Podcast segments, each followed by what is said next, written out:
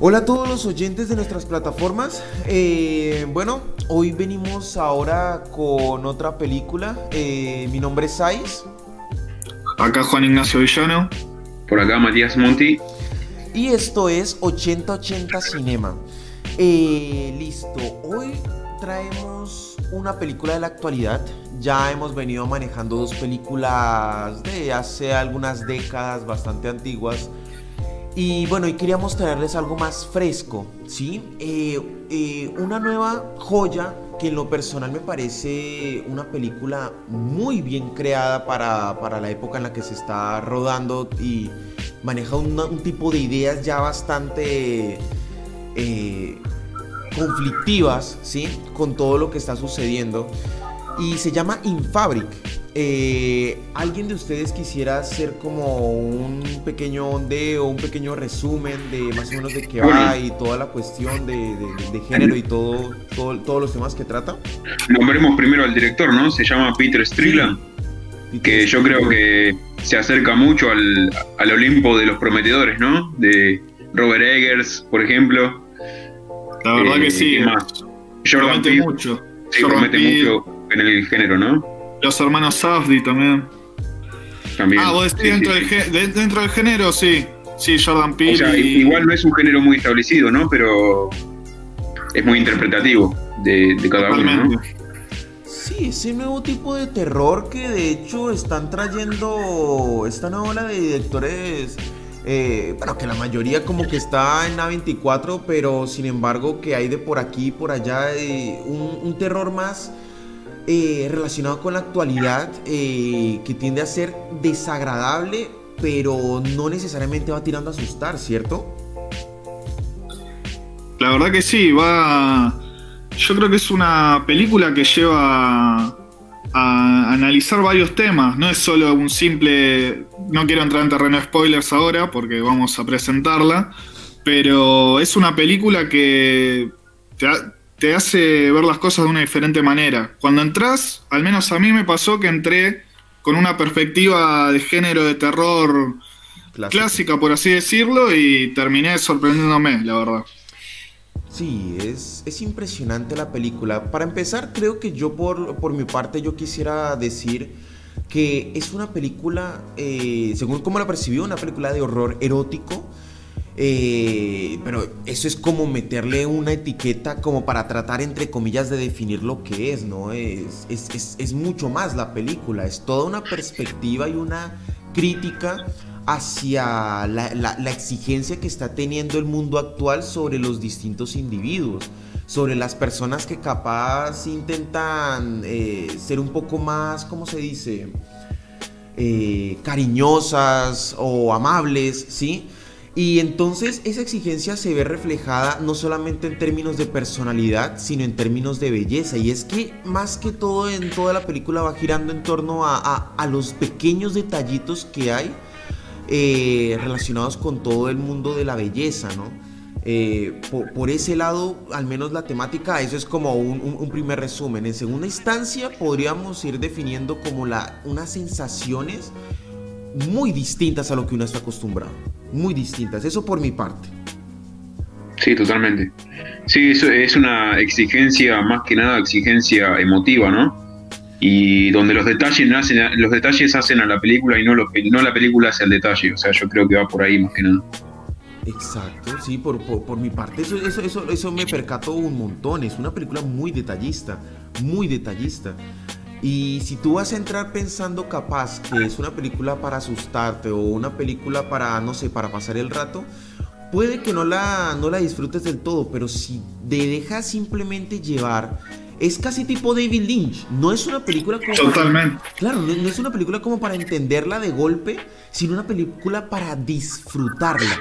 En este caso, el vestido rojo y no el vestido azul, ¿no? claro. Impresionante. Impresionante. Lo, del vestido sí es completamente cierto. podría ser casi hasta una referencia. O no sé. Pero. pero no, es, es, es, es, el método con el que uno tiene que acercarse a esta película, es simplemente dejarse llevar, pienso yo. Es una película muy sensorial.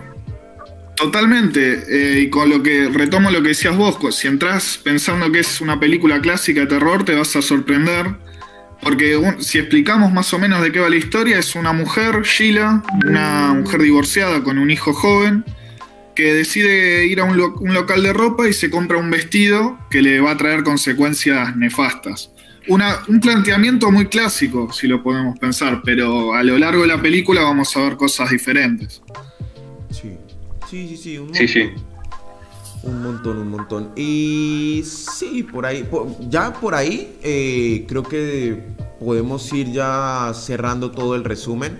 Eh, en verdad se la recomendamos muchísimo antes de que antes de que empiecen a, escuchar toda, todo el desglose de la película, porque vale la pena. Vale absolutamente la pena eh, dedicarte, dedicarle las dos horas y media que tiene, más o menos, creo que es. No, una hora cincuenta. las dos horas que tiene, las dos horas que tiene la película. Sí, es, es una película preciosísima, muy sensorial. Entonces creo que ya a partir de ese punto, ¿ustedes qué dicen? Empezamos a entrar en terreno de spoilers, ¿cierto? Estamos, sí, de lleno, estamos listos. Listo. Entonces volvemos otra vez. Eh, ahora, para empezar a, otra vez a desglosarla, Juan, eh, ¿cómo, sería entonces el, resumen más o menos? Bueno, una mujer, eh, Sheila, de unos 50 años diríamos, ¿no? Sí. Eh, divorciada, con un hijo joven, decide ir a un local de ropa eh, bastante extravagante y compra un vestido rojo. Y ahí ese vestido va a traer unas consecuencias siniestras, por así decirlo.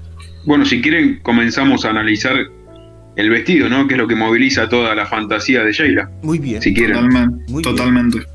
Eh, sí, por un lado yo creo que Sheila desea llamar la atención, es lo que yo sentí al principio, a su hijo. O sea, siente mm. celo por él y siento que fue decepcionada por el padre de su hijo y quiere reafirmar el amor materno o establecerlo por primera vez, utilizando como herramienta el vestido y como pretexto eh, las amistades pasajeras para darle el motivo, un motivo al hijo. ¿no? Eso es lo que yo sentí al principio como para Claro, en el principio tenemos la escena en que le comenta a su hijo a ella que el papá está viendo una mujer y podemos ver la reacción de ella, que es sorprendida. Y sí, lo, vinculo con lo que dijiste. Sí, o sea, no, me había percatado de, lo del vestido rojo relacionado como esa reafirmación que tiene ella, que también entra en todo, en todo este cuento. El chico es un perdón la palabra, es un desgraciado. desagradecido. Es un desagradecido, pero yo lo llamaría de otra forma, lástima que es la mamá, ¿no? Pero. pero. Entre todo eso, uno empieza a percatarse de ese tipo de, de actitudes. O sea, el chico es bastante hipócrita en varios aspectos. Ahora, retomando lo que dijo Mati. Eh, de como que no le no, aprecia lo que tiene la mamá, digo, que la mamá esté saliendo con otra persona, perdón, no aprecia que la mamá esté, saliendo con otra persona, lo rechaza, pero al papá le, le se la suda, no le no le importó de eh, escuchar que su papá estaba saliendo con otra chica, de hecho casi casi que lo aprobó, lo dijo en tono de aprobación. Está saliendo está, está con una pajarita, fue que dijo algo así, ¿no? Sí, pajarita. Sí, utilizó un término ahí, bueno, los subtítulos Pero supongo que en inglés, en inglés habrá usado un término, un término parecido.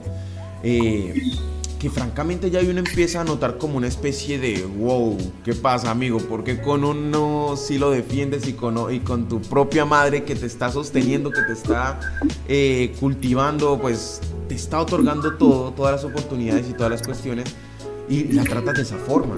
Entonces, ese conflicto, ese eh, justamente, ahora, ahora con el vestido rojo, eh, ¿sí vas a mencionar algo más, Juan?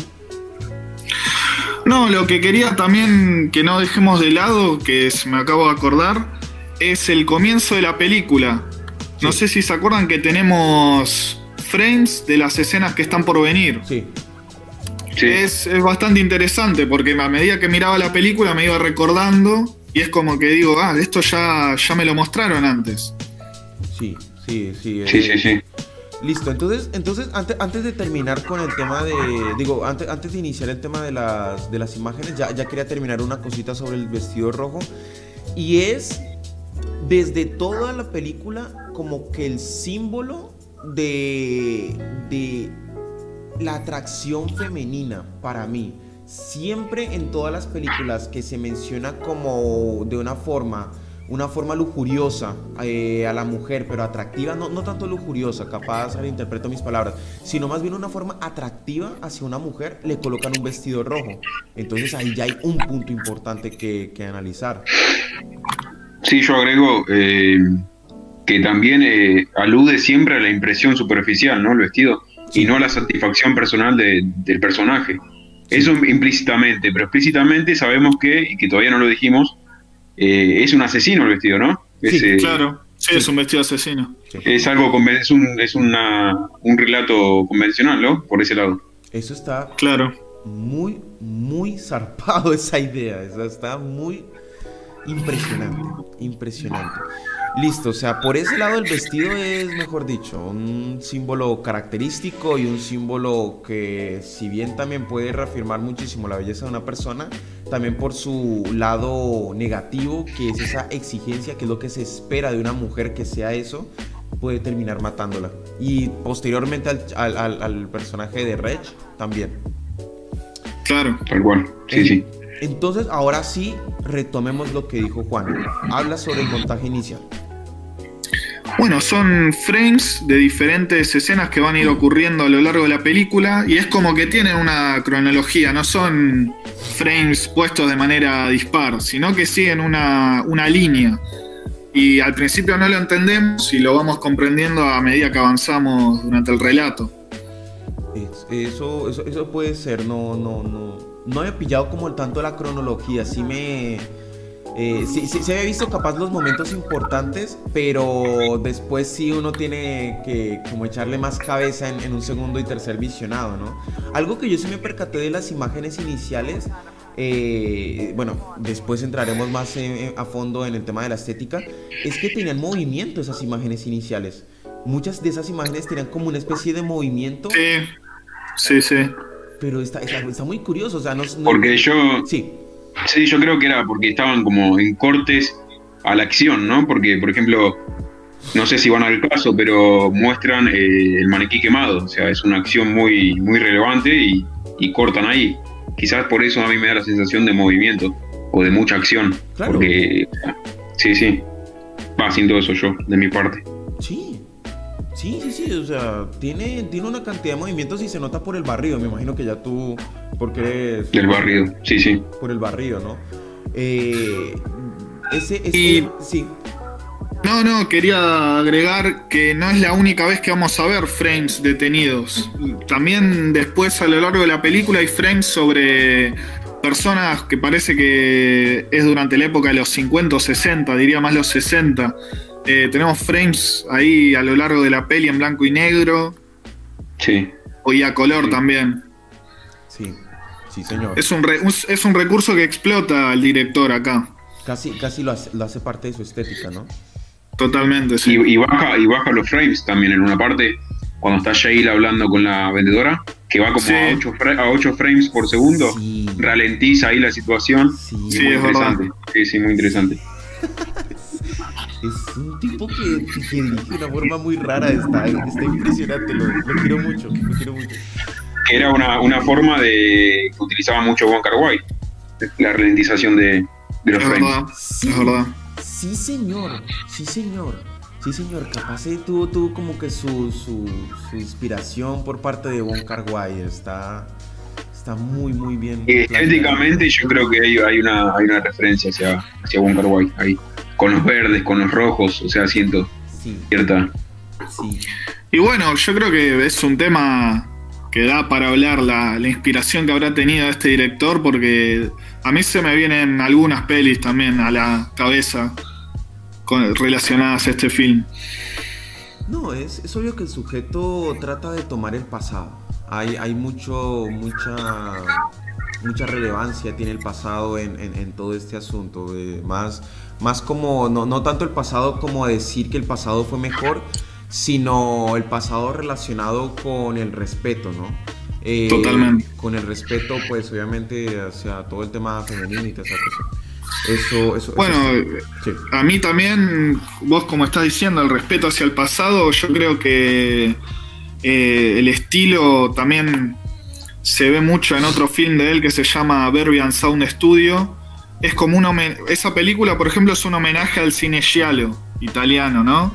Y creo que acá también hay un poco de eso, más que nada con Suspiria de Argento creo que es como decís vos, se le da un respeto enorme a esas películas. Sí, también. Se les hace homenaje.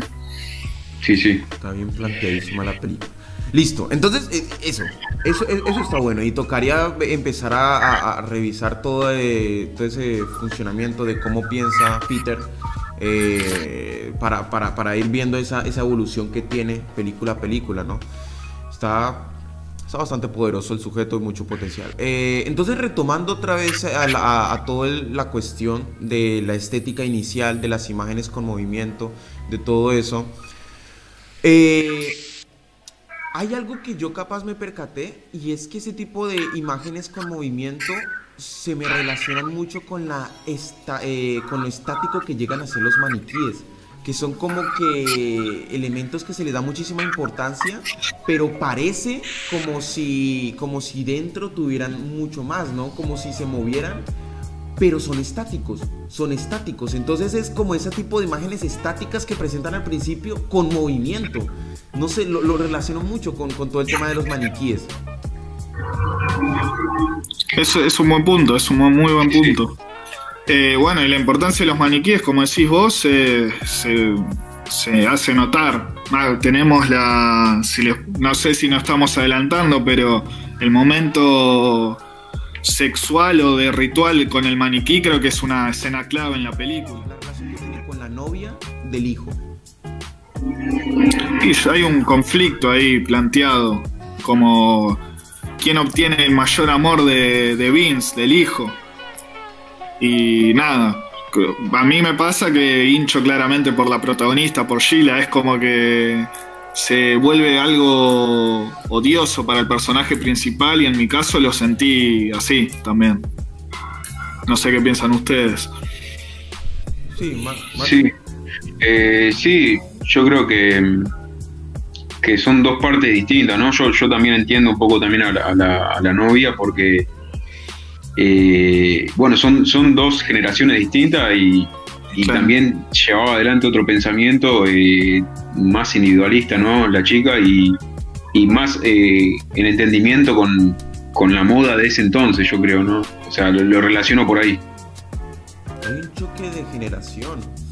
Una, una, chica joven que primero que choca con una mujer adulta, eso por un lado. Segundo, lo que dice Juani, es una mujer que por el no, o sea, este también es un debate que tiene mucho la película, que, o sea, la mujer es una persona, es una persona de que de por sí ya tiene que tenerle respeto, no, no, no, no, no por cuestiones que sean superiores ni inferiores ni nada, ni temas de feminismo, son, son mujeres, o sea, son, son nuestras madres, son, son personas que también sienten y qué tales y toda la cuestión, pero eh, Peter no se olvida del otro espectro, que si bien son personas y las hay agradables, también hay mujeres manipuladoras, también hay mujeres que causan daño, hay mujeres que como bien lo notamos en el personaje de Gwen, hay mujeres que son nocivas para la, para la vida, igual que hombres, o sea, es como todos, son, los trata a todos como personas a todos como personas.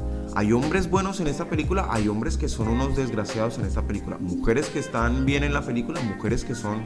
Parece que todas las películas, yo no sé qué, yo no sé qué estarán pensando nuestros oyentes que siempre dirán, pero esta panda de perversos siempre están tocando películas de sexo. Todo es sexo, sexo, sexo. No, no, no variamos en ese tema. ¿Dime? No, no variamos, estamos siempre con ese tema. Para, para pulir un poco el tabú, ¿no? Está bueno, está bueno. Espero que nuestros oyentes no lo estén malinterpretando, ¿no? Ay, eso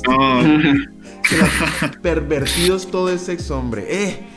Eh, pero sí, prometemos, prometemos que la siguiente película que analicemos no va a tocar tanto ese tema, vamos a centrarnos en otras cosas. Un poquito de Toy Story, de Shrek. es un poquito, eh, entonces, ahora sí entrando en materia de, sexo, que es algo muy, muy importante en toda la película, vamos a desarrollar el tema a partir de la escena que planteó Juan. Ahora sí, ¿cómo es la escena? A una parte, no sé bien si será un almacén o qué, del, del local, y tenemos a la vendedora, que es un personaje muy llamativo, muy llamativo. Uy, eso también toca hablar. Uy, caramba, sí. Sí, sí. Eh, bueno, está ella con otra. No sé, ustedes lo interpretaron como brujas, ¿no? Creo que estamos en la misma sintonía ahí.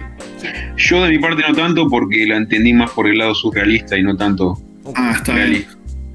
Bueno, pero lo tocamos más adelante, sí. después, tocamos otra vez el tema de las brujas, sí, sí, tiene razón. bueno, tenemos, tenemos esos dos personajes con un maniquí que está acostado en el suelo. El maniquí tiene una prenda, una bombacha puesta y se la empiezan a bajar, a tocar bastante de manera suave y sensual. Y tenemos también un tercer personaje que es el viejo, el, yo lo llamaba brujo, pero bueno, lo podemos llamar como el viejo, que observa todo, todo este accionar y se desarrolla algo muy llamativo, muy... muy gore, Muy gore también, sí. Bueno, eh, ¿quieren, eh, ¿algún otro quiere explicar lo que pasa después o ya entramos a analizarlo? Por ahora que, bueno, que el viejo se masturba ahí viendo esa escena y... Claro, y, el maniquí tiene bellos públicos también. Sí, es un poquito, un horror erótico eh, diferente, más cercano a David Lynch que a otras películas, no sé, El Exorcista o cosas así, que, si bien tienen como gore, pues, o, o elementos asquerosos, no es tratado de la misma forma. Entonces, eh, ¿cómo empezamos a ver esto? Una combinación de sensualidad y elementos que realmente son muy eh, asquerosos, ¿sí? Pero lo suficientemente sutiles como para que no sea todo tan explícito y tan morboso, ¿sí? No es que una vieja vomitó en la boca de otra o cosas así que personalmente eso me parece pues a veces demasiado innecesario. Eh. ¿Por qué está todo eso ahí? A veces, lo que más te causa perturbaciones es este tipo de escenas, ¿sí? claro, maneja una, sutileza muy notable, muy... Con, pequeños detalles te cuenta esta, esta, esta escena y como decís vos, puede llegar a perturbar más que algo tirado sobre la cara que te quiere decir acá asqueate. Acá es como un detalle, un movimiento de mano. Sí. Y lo, suaviza mucho con la música, ¿no? Con la musicalización. también, también. Hipnotiza constantemente, ¿no? Hipnotiza. Eso. Eso es lo que hace el tipo. Sigue, sigue, Mate. No, no, no, quería destacar eso. Como para, sí, el, el, diseño sonoro es otra característica muy importante en la peli. No, de, eso toca, de, eso toca hablar un montón. Eh, pero creo, creo, que, creo que cometimos un error. Eh, creo que cometimos un error. No presentamos primero el tema de la tienda, que eso fue, eso es fundamental, como para que los oyentes soplen, no sé No me acuerdo el nombre de la tienda. bueno. Sí, la, nombra el viejo en un momento, pero no, me acuerdo. después la, la, presentamos ahí cuando nos acordemos. La tienda de ropa que es una tienda bastante solicitada a la que todos los a la que a diario se forman clientes. Eh, empezamos a, ver la, bueno, la importancia. Entonces, eh, se nos muestra primero como en el comercial a las mujeres que, a las mujeres, a, las, a, las, a las que venden, a las vendedoras, como tratando de atraer al público, ¿no? Moviendo sus manos hacia ellas. Vengan a nosotros, vengan a nosotros. Eso, eso es algo bastante obvio, eso está bien.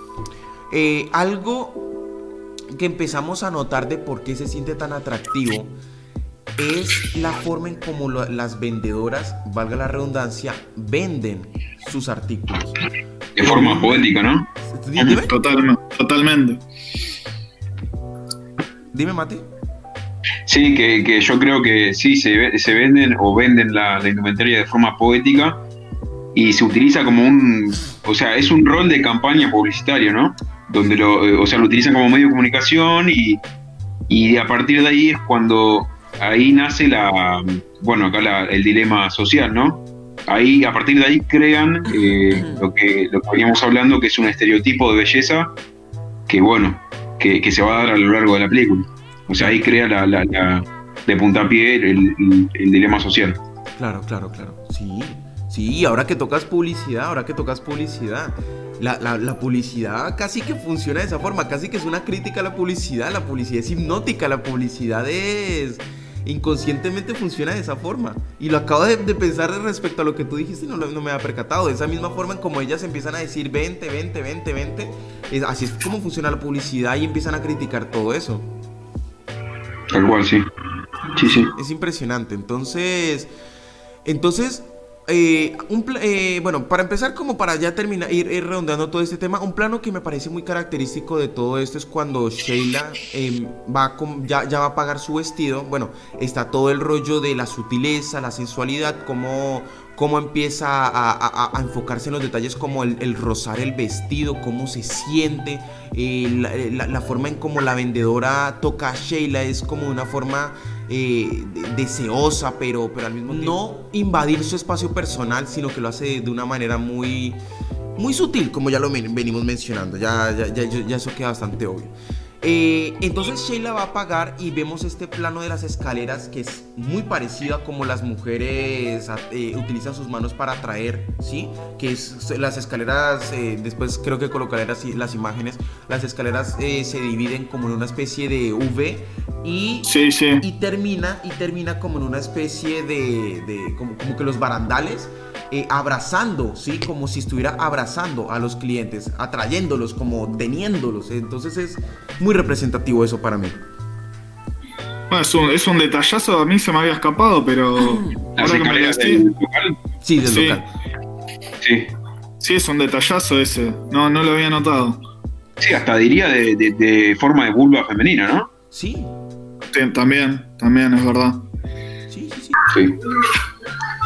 Eso por ese lado. Entonces volvemos a entrar en, en, qué otro terreno, en el tema de la... Bueno, con... ¿Quién iba a hablar?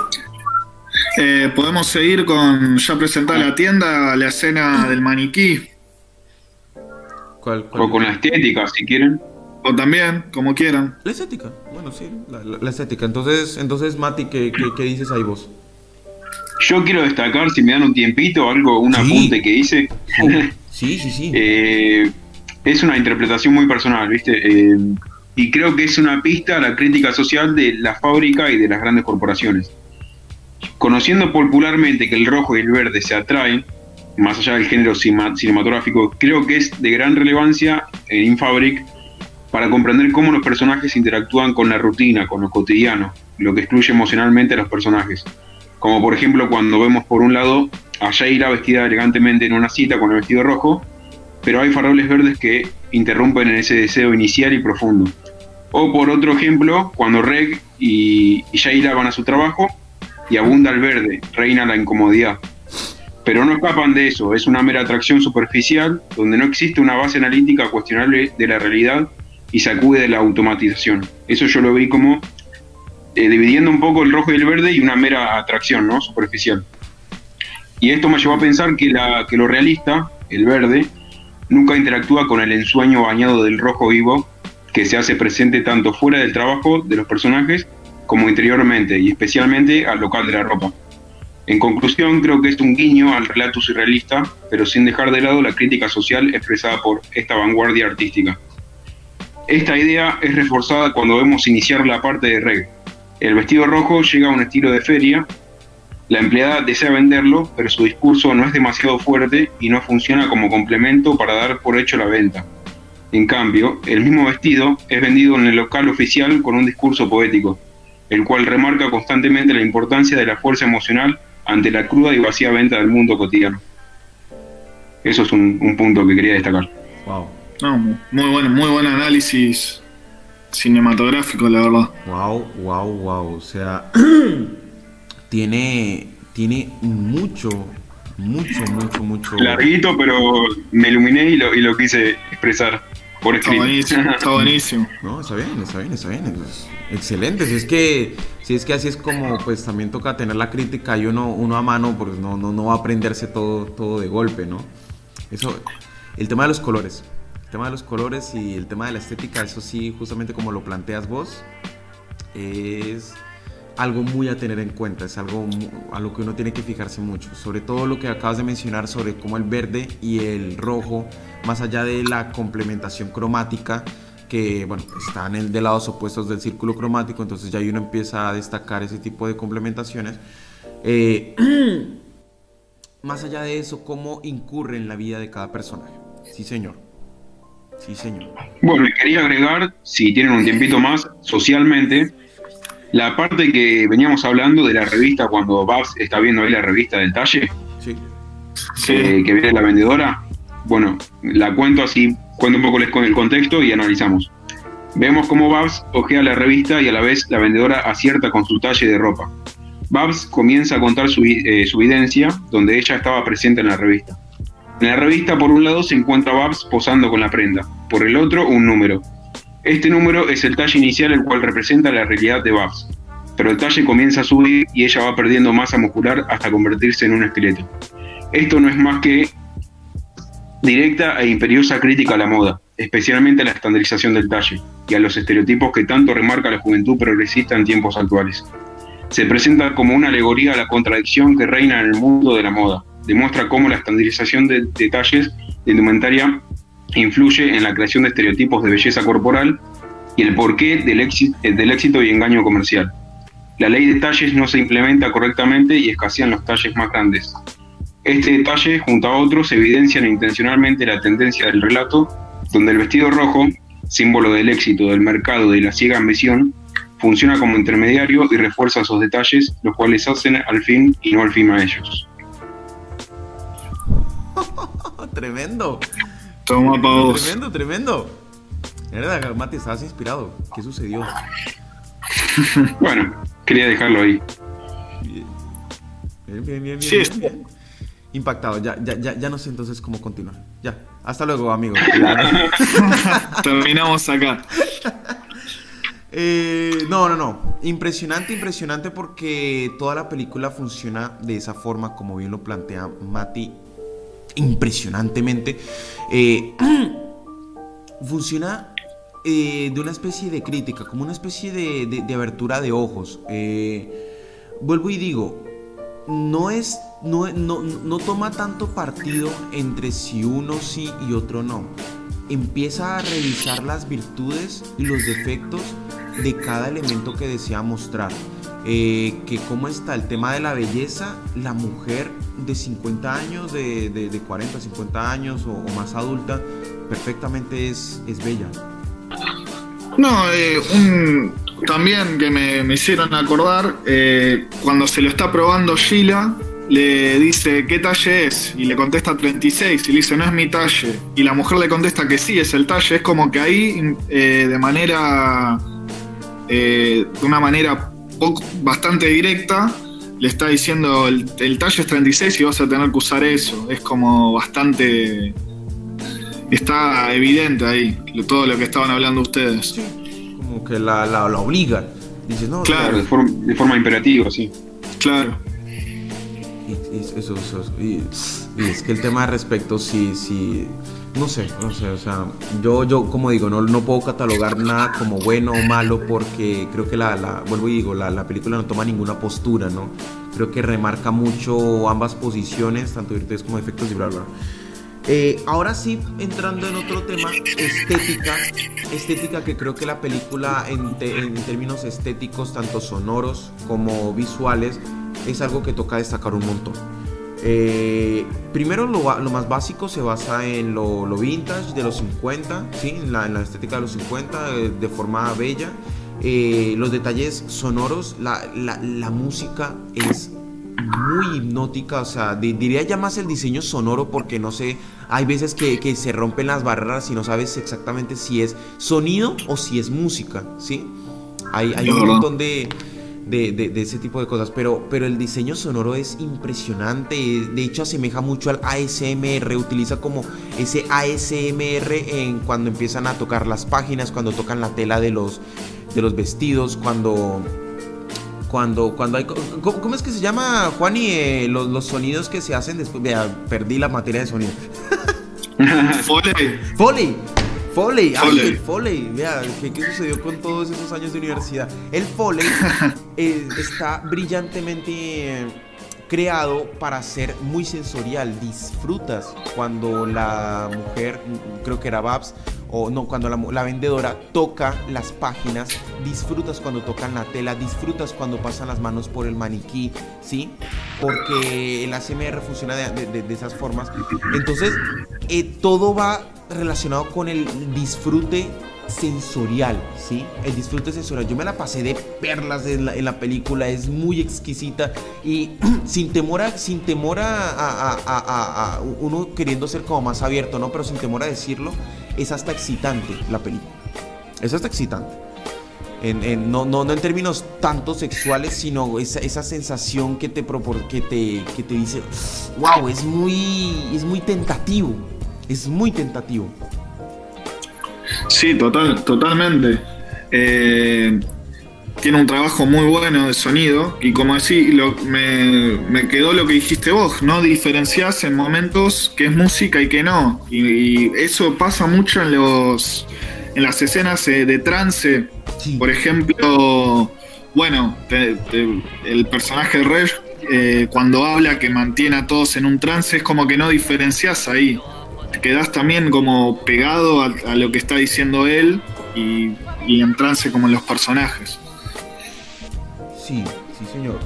Eh, sí, sí.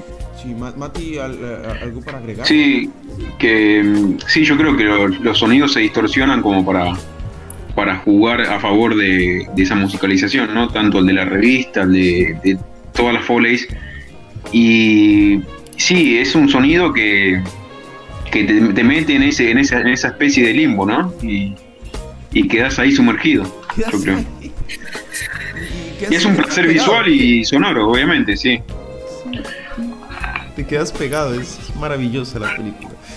Y ya estamos entrando ya en los 40 minutos, vamos a tratar de sacar en 10 minutos lo máximo. Eh, una pequeña paréntesis es que lo más probable es que nos dejemos un montón de temas que no alcanzamos a, cubrir. O sea, hay muchos detalles estéticos, muchos detalles sonoros, muchos detalles visuales que, que lastimosamente no alcanzamos a cubrirlos absolutamente todos. Entonces, por eso procuramos como ir poco a poco, pero capaz después estemos tratando de pensar en videos muchos más largos, sin tanta edición, eh, pero ir, tirando un poco más crudos.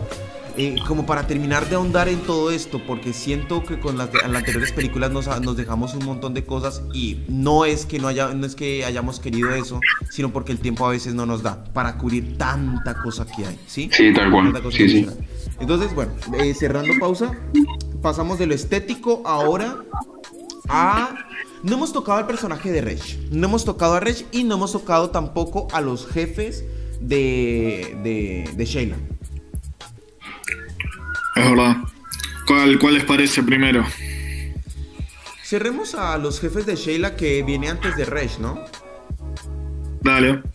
Dale, dale. Bueno, son. Nos lo plantean, como bien decís, los jefes de Sheila en el banco. Y creo que la, la primera vez que los vemos es cuando le interrogan por primera vez también a Sheila, ¿no? Sí. Bueno, son al parecer, según lo, que llegué a interpretar, eh, son pareja, son dos hombres que viven juntos y son muy interesantes, como todos los personajes de la película.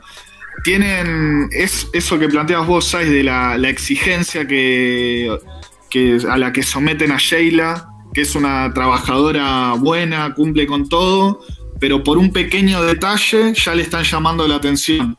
Sí, eh, yo creo que bueno, ahí vuelvo a lo que había dicho de que de que ahí se, muestra como lo, cotidiano de la vida de los personajes y cuando se enfrentan a la, a la realidad y que rompe con que me hacía pensar en, un, en una supuesta en un supuesto relato surrealista, ¿no? De, parte de, todo lo, del tema del vestido rojo y, y bueno, y todas las vivencias de los personajes. Pero eso es lo que yo interpreté y bueno, se puede llevar por otros lados. Listo, listo. Yo creo, que dime, dime, No, un último detalle que también eh, le da mucha importancia a los sueños de los personajes, estos dos jefes. Sí.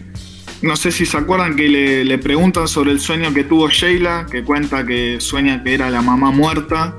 Y también escuchan el sueño de Rey.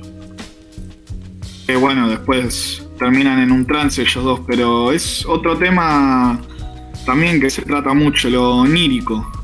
Sí, sí, sí.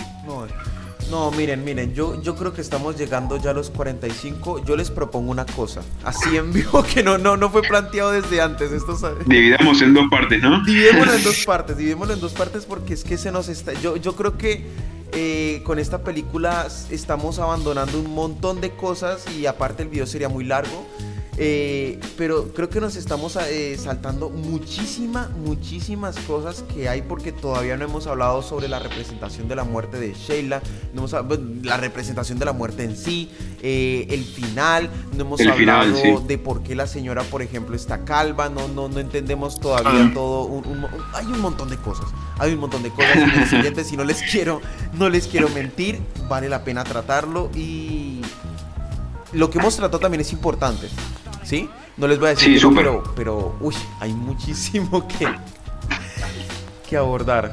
Y se nos fue el tiempo, espero que de verdad los hayamos incentivado.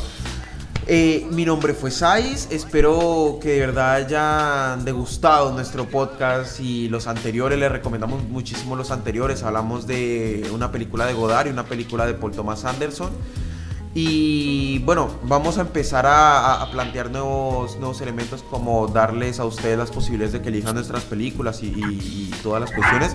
Y yo creo que nos pueden seguir en nuestras redes sociales. Eh, ya la vamos a tener creada para, para cuando este video esté subido, eh, la, de, la página de Facebook. Eh, Instagram, creo que Juani, no sé si tienes algún diseño o algo así. Sí, cierto. Ya, ya está hecho, 80-80 Cinema. Listo, ya, ya, ya está hecho todo eso, todo. Y nos pueden, eh, nos están oyendo de Spotify, de SoundCloud o de YouTube. Eh, espero que disfruten cualquiera de las tres. Eh, y nada, un placer haberle desglosado esta película. Mi nombre fue Sais, como ya bien lo reiteré. Juan Ignacio Villano, un saludo. Un saludo, Matías. Gracias por escucharnos. Listo chicos, de verdad, muchísimas gracias por este, por este tiempo, por esta conversación. Eh, nos despedimos. Hasta luego. Chao, chao.